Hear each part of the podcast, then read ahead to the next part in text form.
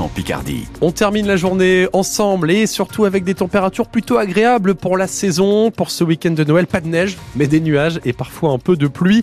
On fait le point juste après les infos.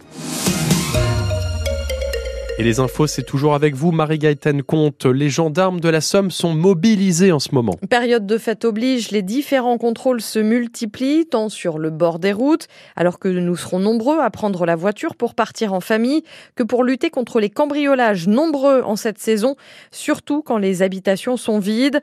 Les forces de l'ordre multiplient les opérations sur le terrain ces derniers jours, notamment sur l'arrondissement de Péronne. Le chef d'escadron Geoffroy Blin en est le commandant. L'objectif c'est double. D'abord euh, sécuriser les axes, sécuriser les flux.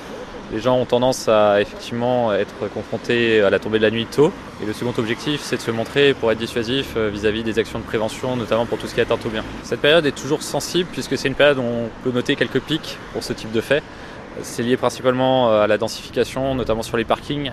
Parfois, on peut se montrer imprudent, on peut laisser des affaires apparentes. Donc, il faut vraiment euh, être attentif à bien verrouiller ses véhicules, à être attentif euh, quand on quitte son domicile, bien tout fermer. Et si, par exemple, on part en vacances, pas hésiter à nous le signaler.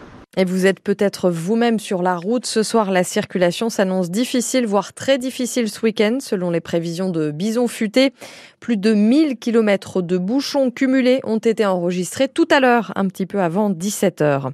La nouvelle ministre de la Santé, Agnès Firmin-Le est visée par une enquête pour avoir reçu, sans le déclarer en tant que pharmacienne, l'équivalent de 20 000 euros de cadeaux de la part des laboratoires Urgo. Le parquet a ouvert une enquête qui concerne plusieurs pharmaciens car la ministre n'est pas la seule visée. Le passage de complément d'enquête dans lequel Gérard Depardieu semble tenir des propos à caractère sexuel au sujet d'une petite fille a été authentifié par un huissier, annonce France Télévisions. La famille de l'acteur avait insinué que la scène avait pu être modifiée au montage. L'actualité à l'étranger à Prague au lendemain de la tuerie qui a fait 13 morts hier. Des habitants sont venus se recueillir aux abords de l'université. Une journée de deuil national a été décrétée demain en République tchèque. En hockey sur glace, Samia entame une série infernale. En Ligue Magnus, les Gothiques reçoivent Gap ce soir avant d'enchaîner 14 rencontres d'ici à la prochaine trêve en février. Face au rapace, Clément Fouquerel et ses partenaires voudront repartir de l'avant.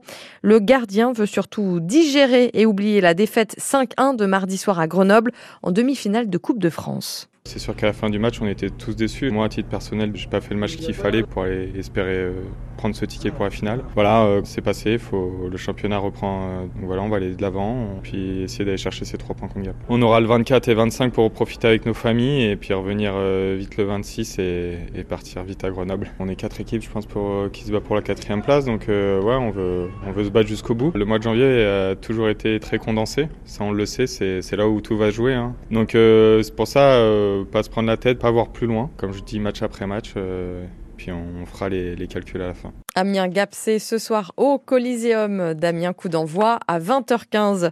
Les footballeurs de l'Amiens SC, eux, sont déjà en vacances. Alors quel bilan à mi-saison en Ligue 2 alors que les joueurs d'Omar Daf sont 12e du classement? On en parle, on en parle dans la tribune des sports, la dernière de 2023, juste après ce journal avec Mathieu Dubrul et ses polémistes.